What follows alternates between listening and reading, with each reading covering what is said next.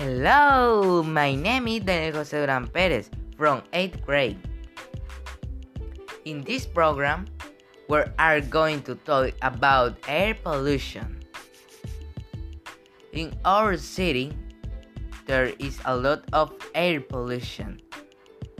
It is caused by the fumes from cars and the buses. As a result, it causes acid rain. It also kills the plants and destroys the planet from.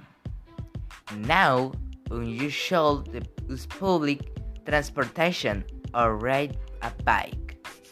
Thank you.